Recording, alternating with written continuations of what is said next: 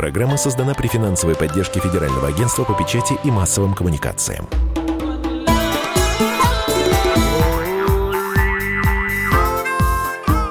«Национальный вопрос» студии ведущие программы Андрей Баранов. Здравствуйте, и Елена Фонина. 27 января исполняется 75 лет со дня освобождения Красной Армии Освенцима. Да, этот лагерь известен как Аушвиц-Биркенау. Самый страшный, пожалуй, из лагерей смерти гитлеровской Германии, где было умерщено более миллиона человек. Большинство из них евреи. Э, кстати говоря, сейчас э, президент России Владимир Путин э, отправился в Израиль, где будут отмечать эту скорбную дату. Но туда не приехали представители Польши, якобы им не дали слова.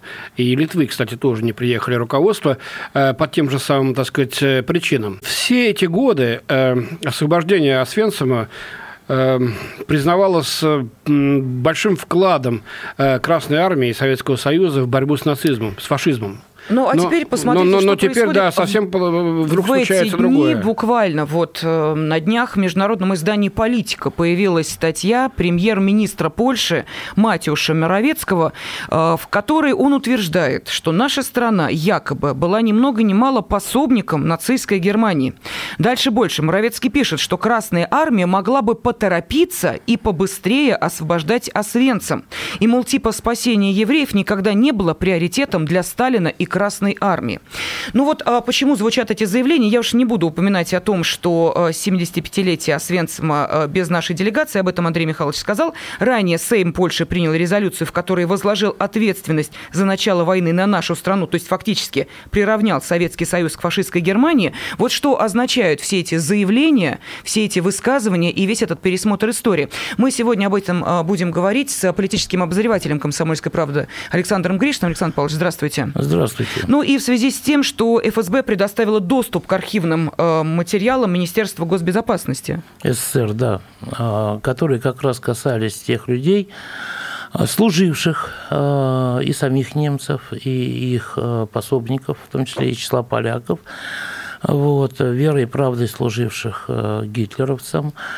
Вот, и вы знаете, там, когда вот читаешь эти материалы, там волосы буквально встают дыбом. Я бы только хотел сказать, что а, свыше миллиона человек, Андрей Михайлович, это очень такая скромная оценка. Ну, потому ну, что никто не знает, Саша. Рудольф Хёс был такой комендант лагеря Аушвиц-Биркенау, который уже Освенцим, а, да, когда давал показания а, на допросах, он а, значит, заявил, что в Аушвице, как полагаю, было истреблено около трех миллионов человек, из них 2,5, 2,5 миллиона через газовые камеры. Вот. Э, и там это все было поставлено на буквально на промышленную основу, понимаете? Вот он дальше пишет. Самое большое люди, число людей, которые пропускали через газовые камеры в один день было 10 тысяч человек. Помню, как прибыли большие партии. 90 тысяч из Словакии, 65 тысяч из Греции, 11 тысяч из Франции, 20 тысяч из Бельгии, 90 тысяч из Голландии, 400 тысяч из Венгрии, 250 тысяч Польши, из Польши и Верхней Силезии, 100 тысяч из Германии. Да? А в истории Освенцима была одна совершенно жуткая ночь, когда там собрали всех цыган, которые были в лагере, 16 тысяч человек, и сожгли их за одну ночь. Спрашивается, как, если максимально через, э, через э, значит, газовые камеры в один день проходили 10 тысяч человек, и крематории могли а, обработать там, 8 тысяч человек или с небольшим. Странно, что Хёс не упомянул, так сказать, выходцев из СССР. Все страны назвал, кроме, кроме СССР. Ну, а там ведь было советских, огромное там, количество Советских узников. там было не так много. Это был лагерь, который был построен советские военнопленные, советские пленные. Это больше а евреи были советские? в Дахау, в Бухенвальде, Вальде, вот. А советские – это в основном евреи, туда шли в Освенцим, вот, и их было а, ну, по сравнению с польскими, допустим, гораздо меньшее количество. Так как же удалось? Ну, вот как удалось им сжечь, да, 16 тысяч человек за ночь? Угу. А он тоже дает ответ. А, значит, когда крематории не справлялись, то сжигали в ямах просто. Перед сжиганием с трупов снимали кольца, вынимали золотые зубы. Поленья закладывались между телами, и когда приблизительно 100 тел находились в яме, в одной яме, а их было несколько, да, дерево поджигалось тряпками, намоченными в керосине. Когда огонь разгорался, в яму бросали еще тела жир, который скапливался на дне ям, снова ведрами сливали в огонь для того, чтобы ускорить процесс сжигания. А какой жир? А это жир, который стек с человеческих тел сжигаемых. Вот там столько было, что этот жир человеческий черпали ведрами, вычерпывали с дна ямы, да, перед сжиганием, да, и вот такого вот. То есть, и понимаете, и после всего этого, когда какая-то польская сволочь, украинская сволочь или литовская сволочь, да, начинает что-то вякать про то, что Красная армия нас э, спасла наши жизни, но не освободила.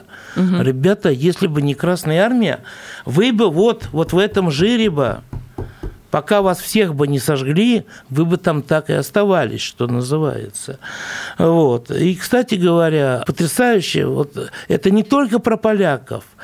А когда э, в Европе начинает что-то вякать по отношению к Красной Армии, вы, господа европейцы, посмотрите, кого спасли, когда, какая география вообще заключенных Освенцима, да, вот этих лагерей, когда Красная Армия пришла, освободила Освенцим, то там освободили остававшихся в живых 745 граждан Польши – 540, более 540 граждан Венгрии, Франции, Чехословакии, вот там СССР 315 человек оставалось живых, да.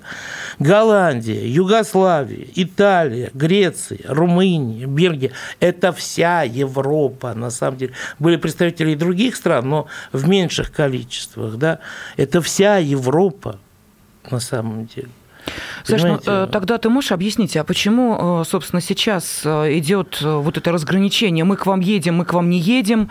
Одну делегацию пригласили, другую не позвали. Если это действительно, а это действительно была общая беда, и общая радость, когда освобождали эти концлагеря. Почему сейчас в таком случае это начинает быть, ну, определенной, я не знаю, той же какой-то частью раздора между да, странами. Да, межой, правильно скажем, да.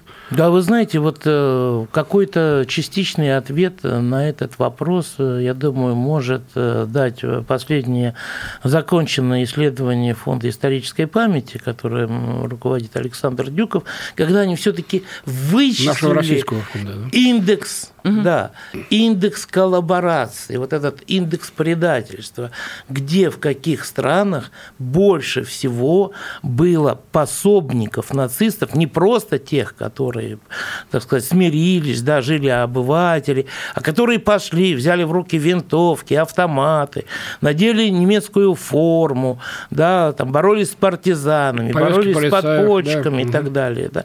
В рядах полицаев, там, дивизии СС Галичина, там, других легионов, батальонов и так далее и тому подобное.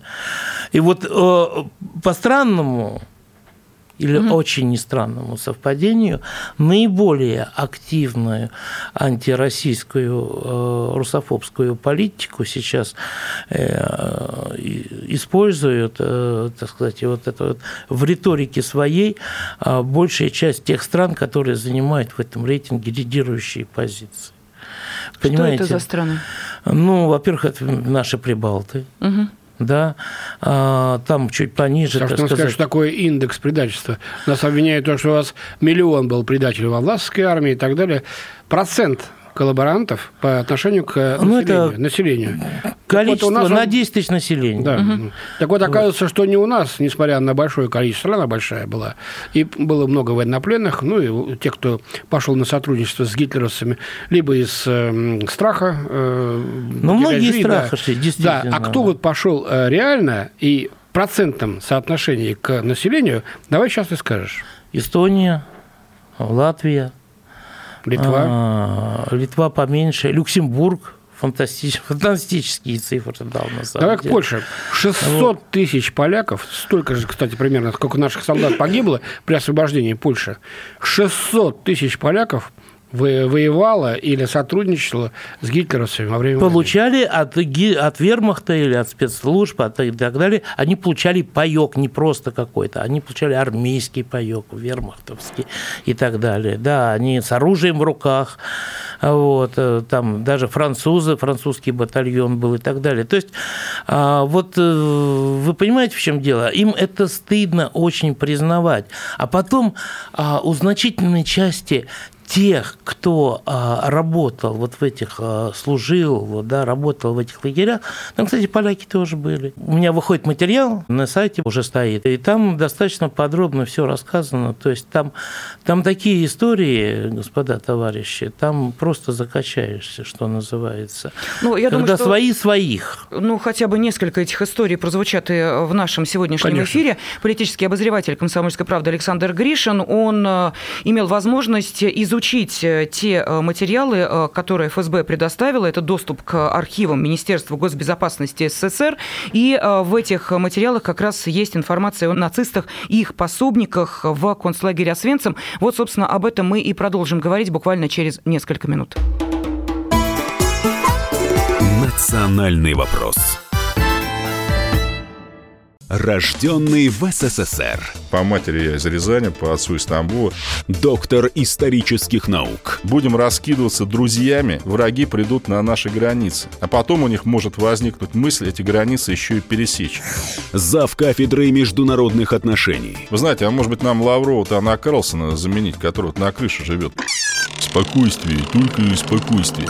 И просто Николай Платошкин. Мы же с вами сверхдержава не потому, что мы большие, не потому, что у нас ракет много, а потому что от мнения русских очень много зависит, понимаете? Николай Платошкин. Каждую пятницу на радио «Комсомольская правда» в 6 вечера по Москве подводит итоги недели и говорит... Ничего, абсолютно ничего, просто нифига, кроме правды.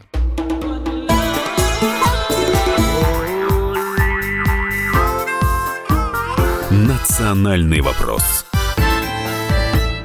В студии ведущий программы Андрей Баранов. И Елена Афонина. Сегодня с нами политический обозреватель «Комсомольской правды» Александр Гришин. И э, в то время, когда Отмечается 75-летие со дня освобождения Красной Армии Освенцима. Со стороны э, Польши звучат очень странные заявления. Мы их обсуждали в нашей программе на прошлой неделе.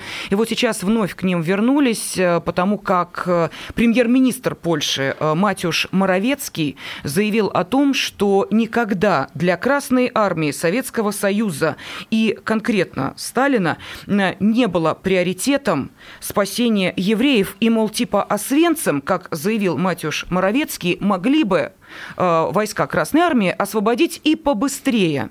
Но вот э, после Хороший таких стратег, да? подлых э, заявлений очень хочется понять, вообще поляки-то в курсе того, что происходило.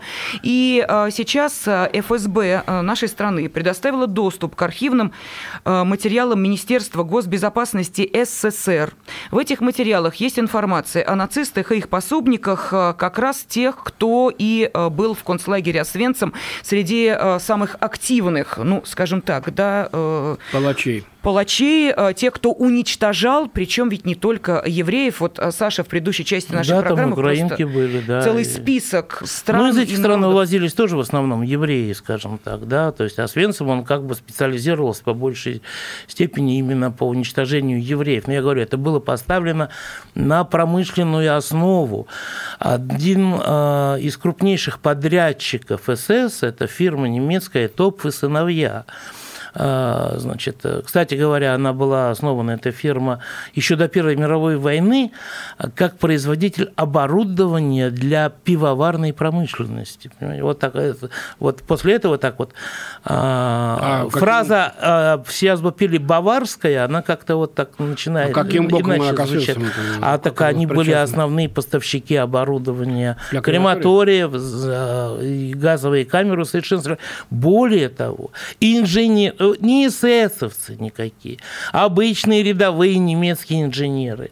По собственной инициативе представители этой фирмы, значит, они приезжали, они присутствовали при сжигании, они секундомером в руках стояли, использовали разные режимы, чтобы как бы это было наиболее экономно, чтобы оборудование не простаивало, чтобы можно было больше уничтожать и сжигать. Вот эти вот господа инженеры, да, в частности, главный инженер завода Фриц Зандер по собственной инициативе разработал проект нового крематория, да, а потом еще придумал еще проект крематория, где бы все это подавалось на конвейерном, а, без загружать, выгружать, да, там а, а, золу загружать тела, а просто чтобы на конвейере все это шло и так далее. Но вот не удалось ему запатентовать и построить, потому что Красная, Красная армия пришла, да, пришла и освободила. По Более того, премьер-министра Польши. Вот все помнят, все знают, я думаю, все слышали, хотя я сейчас уже в нашей молодежи ни в чем не уверен, про доктора Менгеля, который э, ставил зловещие опыты, эксперименты, вообще да. эксперименты медицинские или даже антимедицинские. Он сшивал близнецов, там, чтобы э, сделать из них некое подобие сиамских близнецов, да, ампутировал конечности и так далее. Ну, доктор Менгеле, доктор зло все как бы знают, его даже в Освенциме звали а, «Ангел смерти», он сбежал. Но в 79 году он в Латинской Америке, значит, Раньше, умер... по-моему, Саша, в 79 по-моему, умер от раньше, инсульта, раньше. купаясь. Вот. Но там ведь не только Менгеле был. Там был целый коллектив докторов по разным направлениям. Профессор Гесхард, Гауптштумфюрер доктор Говин, штурмбанфюрер доктор Шедлевский, доктор Лолинг, группенфюрер Гугенмохин, профессор Шиллинг, доктор Рошер. А, последнего, кстати, свои казнили. Это вот а, он был в Дахау, да. А, значит, штурмбанфюрер доктор Вирц, доктор Шумахер, врачи Тилло, Тилло Фишер, Кашуб, Шуман, Деринг, поляк, кстати говоря, Штейнберг, Андрес. Вот эта последняя группа, она работала только в Освенциме.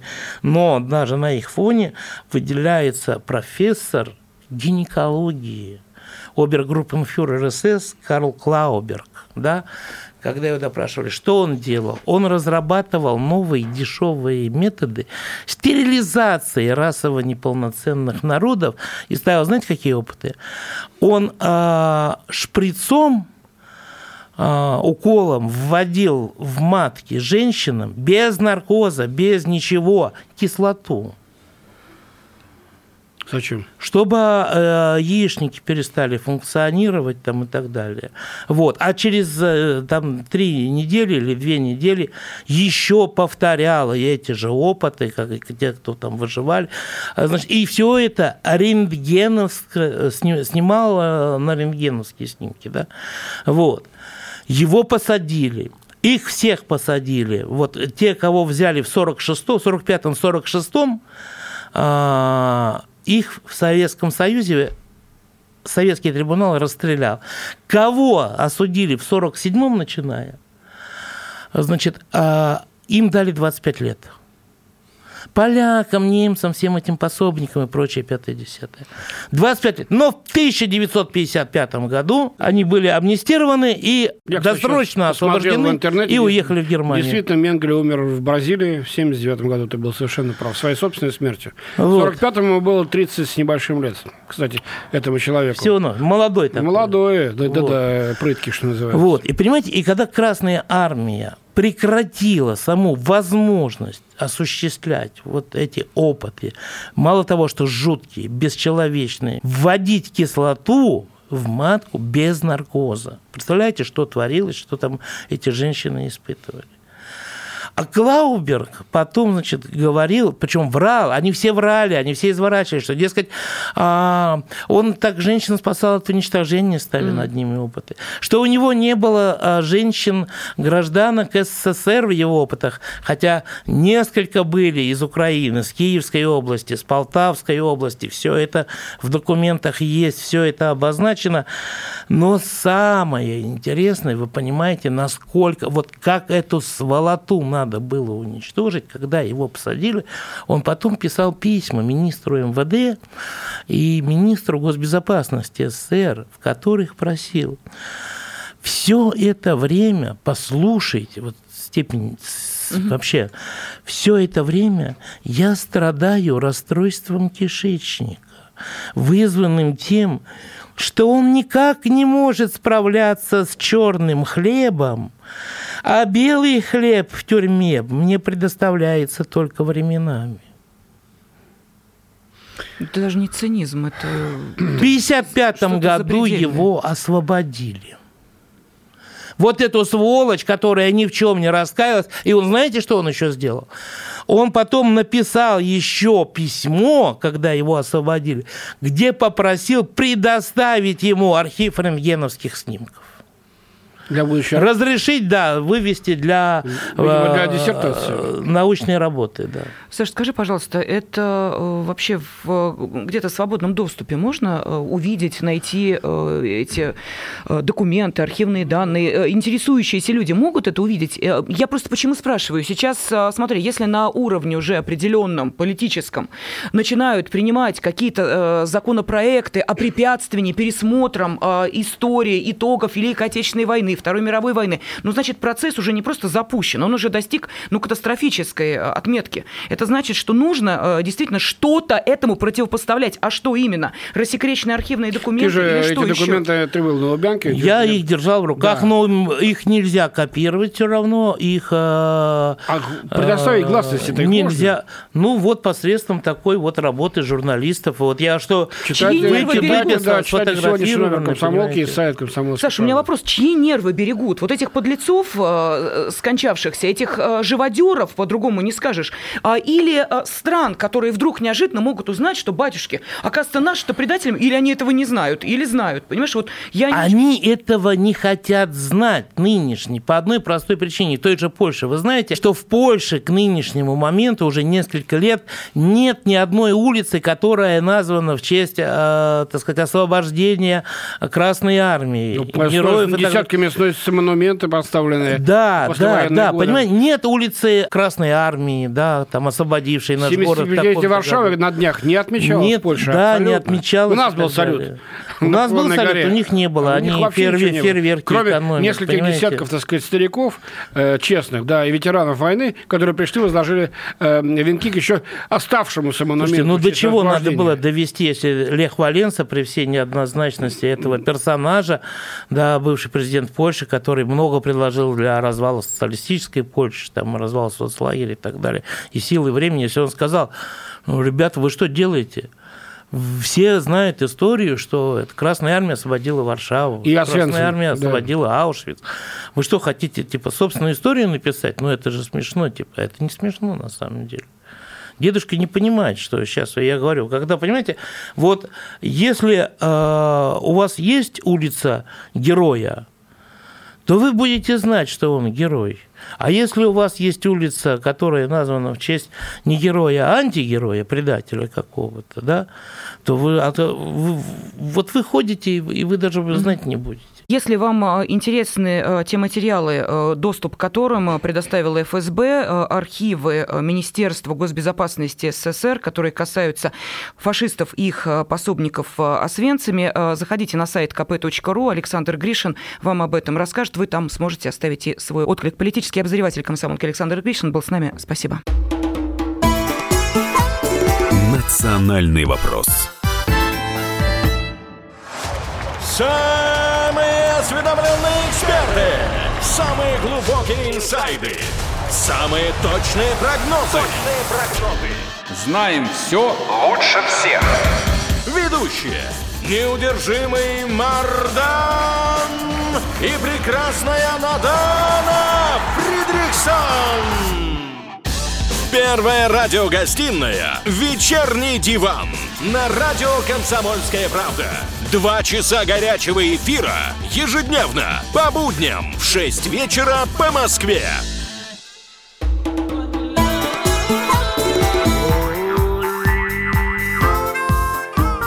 Национальный вопрос.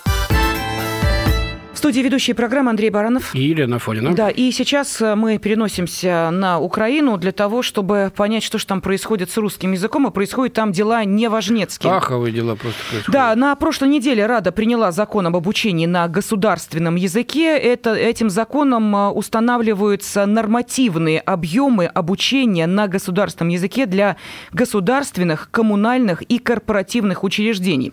Буквально через несколько дней э, Министерство иностранных дел России России призвала ООН, ОБСЕ и Совет Европы отреагировать на этот закон, который подвергает дискриминации русский язык. Ну и вот буквально накануне министр науки и образования Украины Анна Новосад заявила, что учителей, которые обучают детей в школах на русском языке, будут переучивать. И они будут преподавать на государственном.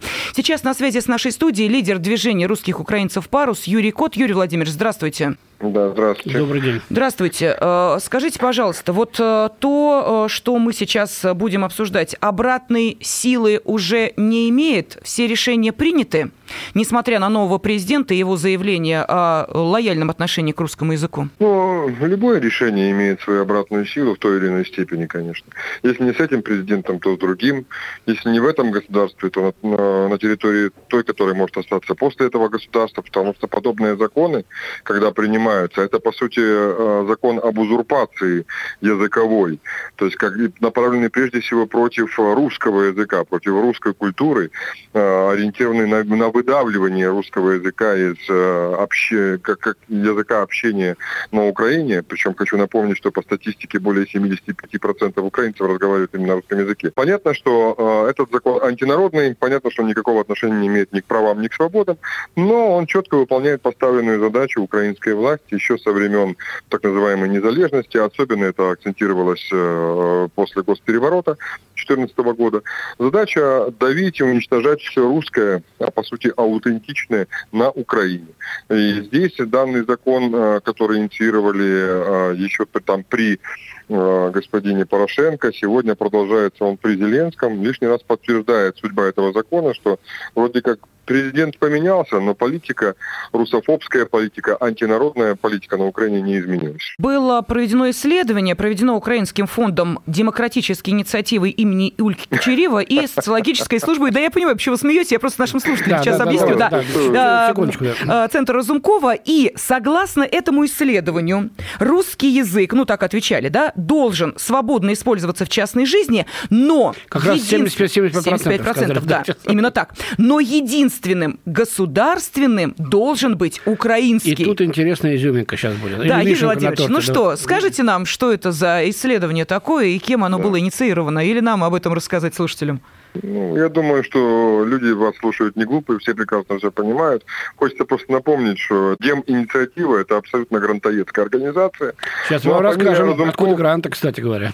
Ну, гранты от Сороса, от американцев. А если говорить про Разумков, ну, вам ничего не говорит эта фамилия на Украине? Разумков, Разум... где-то я ее слышал. Ах, да, это же, по-моему, глава парламента Украины. Не родственники ли они с Разумковым, чей фонд проводил это? То есть человек, который находится во власти, люди, имеющие к нему отношение, проводят опрос, и, кстати, обратите внимание, что этот опрос проводится не несколькими агентствами, только одним, явно заангажированным, которое занимается не реальной социологией, а формирующей. Сейчас мы Поэтому... расскажем нашим слушателям, кто дал деньги. Лен. Ну вот смотрите, значит, финансировался опрос в рамках проекта посольства Королевства Нидерландов. Тут и Боинг, Презен... кстати, Да-да-да. да. Презентация прошла в рамках пресс-конференции 101-й годовщины соборности Украины, а проводил ее как раз Фонд демократической инициативы. Денег же на это дало агентство США по международному развитию.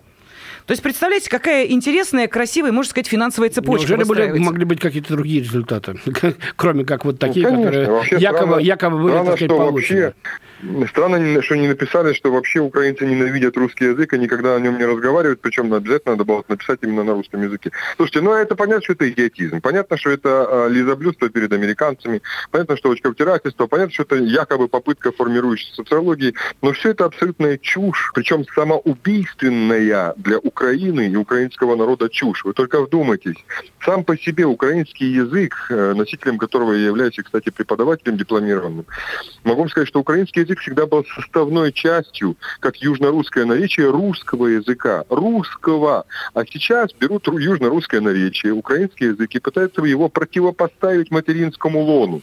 Как вы думаете, какой результат ждет вот подобных, даже не знаю, инициаторов подобного процесса там, да, или экспериментаторов? Понятное дело, что э, оставшись без материнского лона, он превратится в искусственное образование и постепенно захереет и исчезнет. И вот, вот именно в этом как раз и моя сердечная боль, что они, по сути, своими дурацкими прозападными инициативами убивают украинский язык, украинскую культуру, украинскую государственность, украинский народ как таковой уничтожают.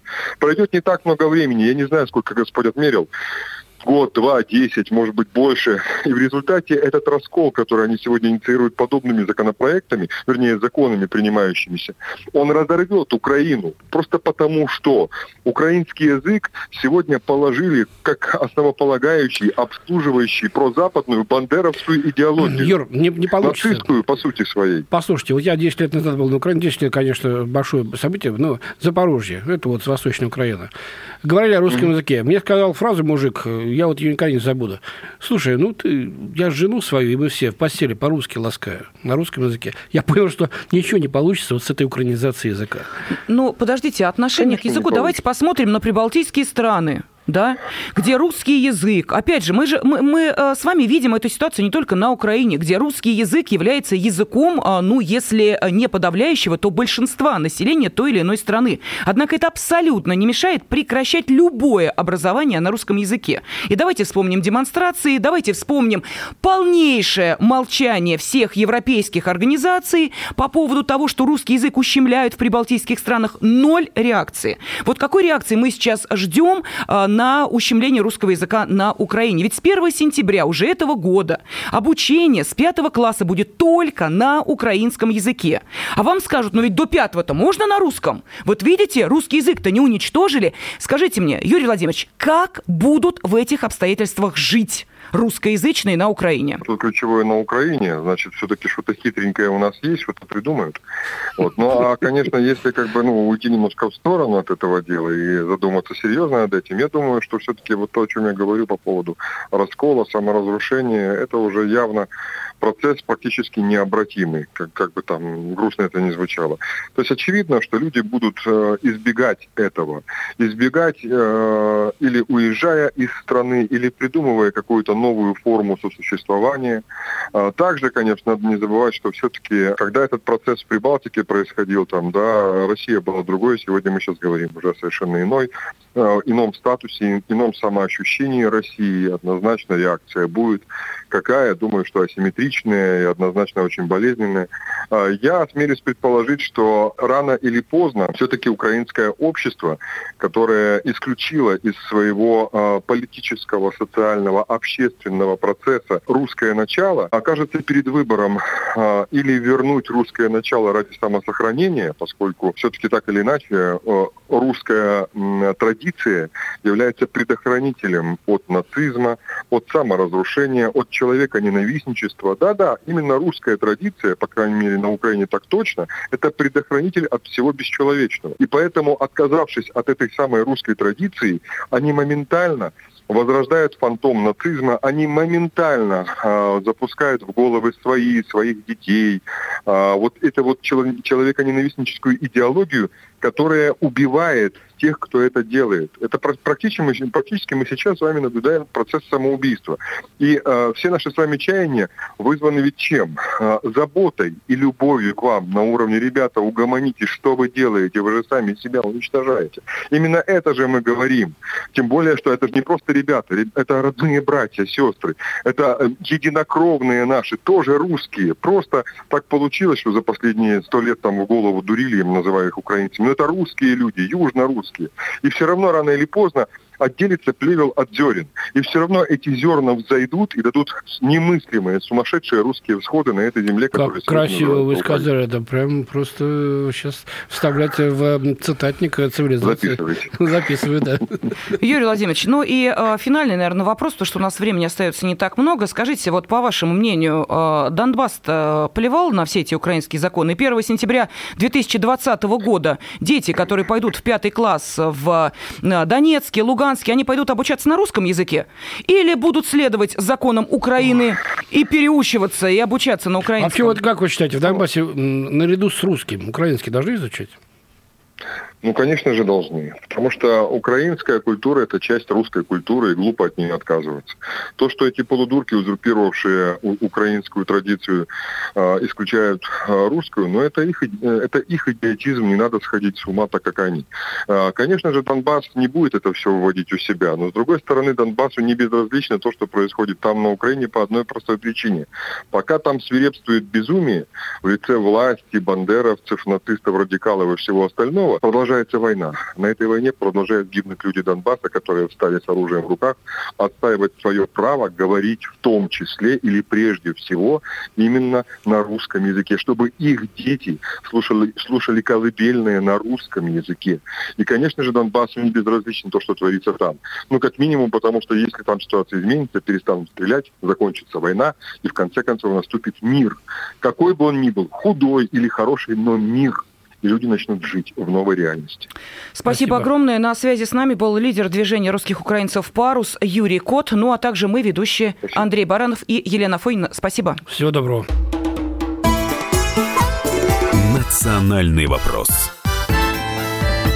Программа создана при финансовой поддержке Федерального агентства по печати и массовым коммуникациям.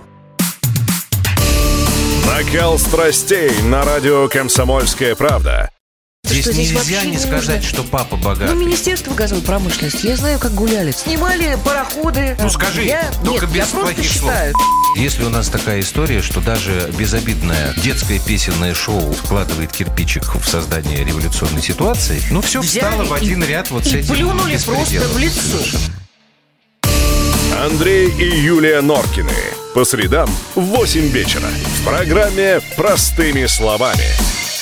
Хорошо, будем иметь это в виду.